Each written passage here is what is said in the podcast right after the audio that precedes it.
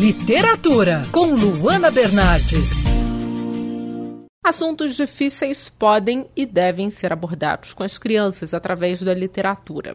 Luto é um desses temas. A escritora Ana Rebelo lançou recentemente o livro Miguel Foi para o Céu, da coleção Fale a Verdade Apesar da Idade, da editora Bem Cultural.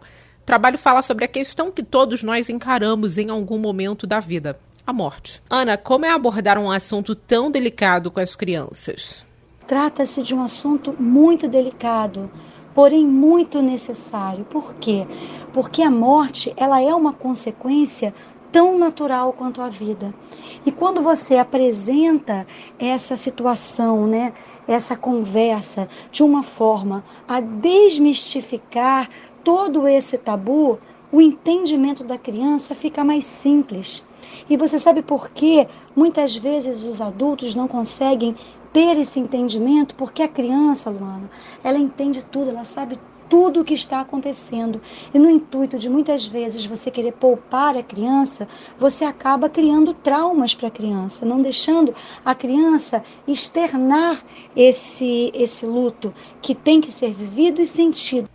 Como a literatura infantil pode ajudar no processo do luto? A literatura infantil pode ajudar e muito no processo do luto, porque através de uma leitura focada na idade da criança, ela pode fazer com que o adulto tenha o apoio necessário para atingir aquele momento de entendimento ao contar uma situação dolorosa, como a perda de um ente querido, de um bichinho, e que muitas vezes o adulto nunca foi preparado para isso. Como você aborda a morte na narrativa do livro Miguel Foi para o Céu?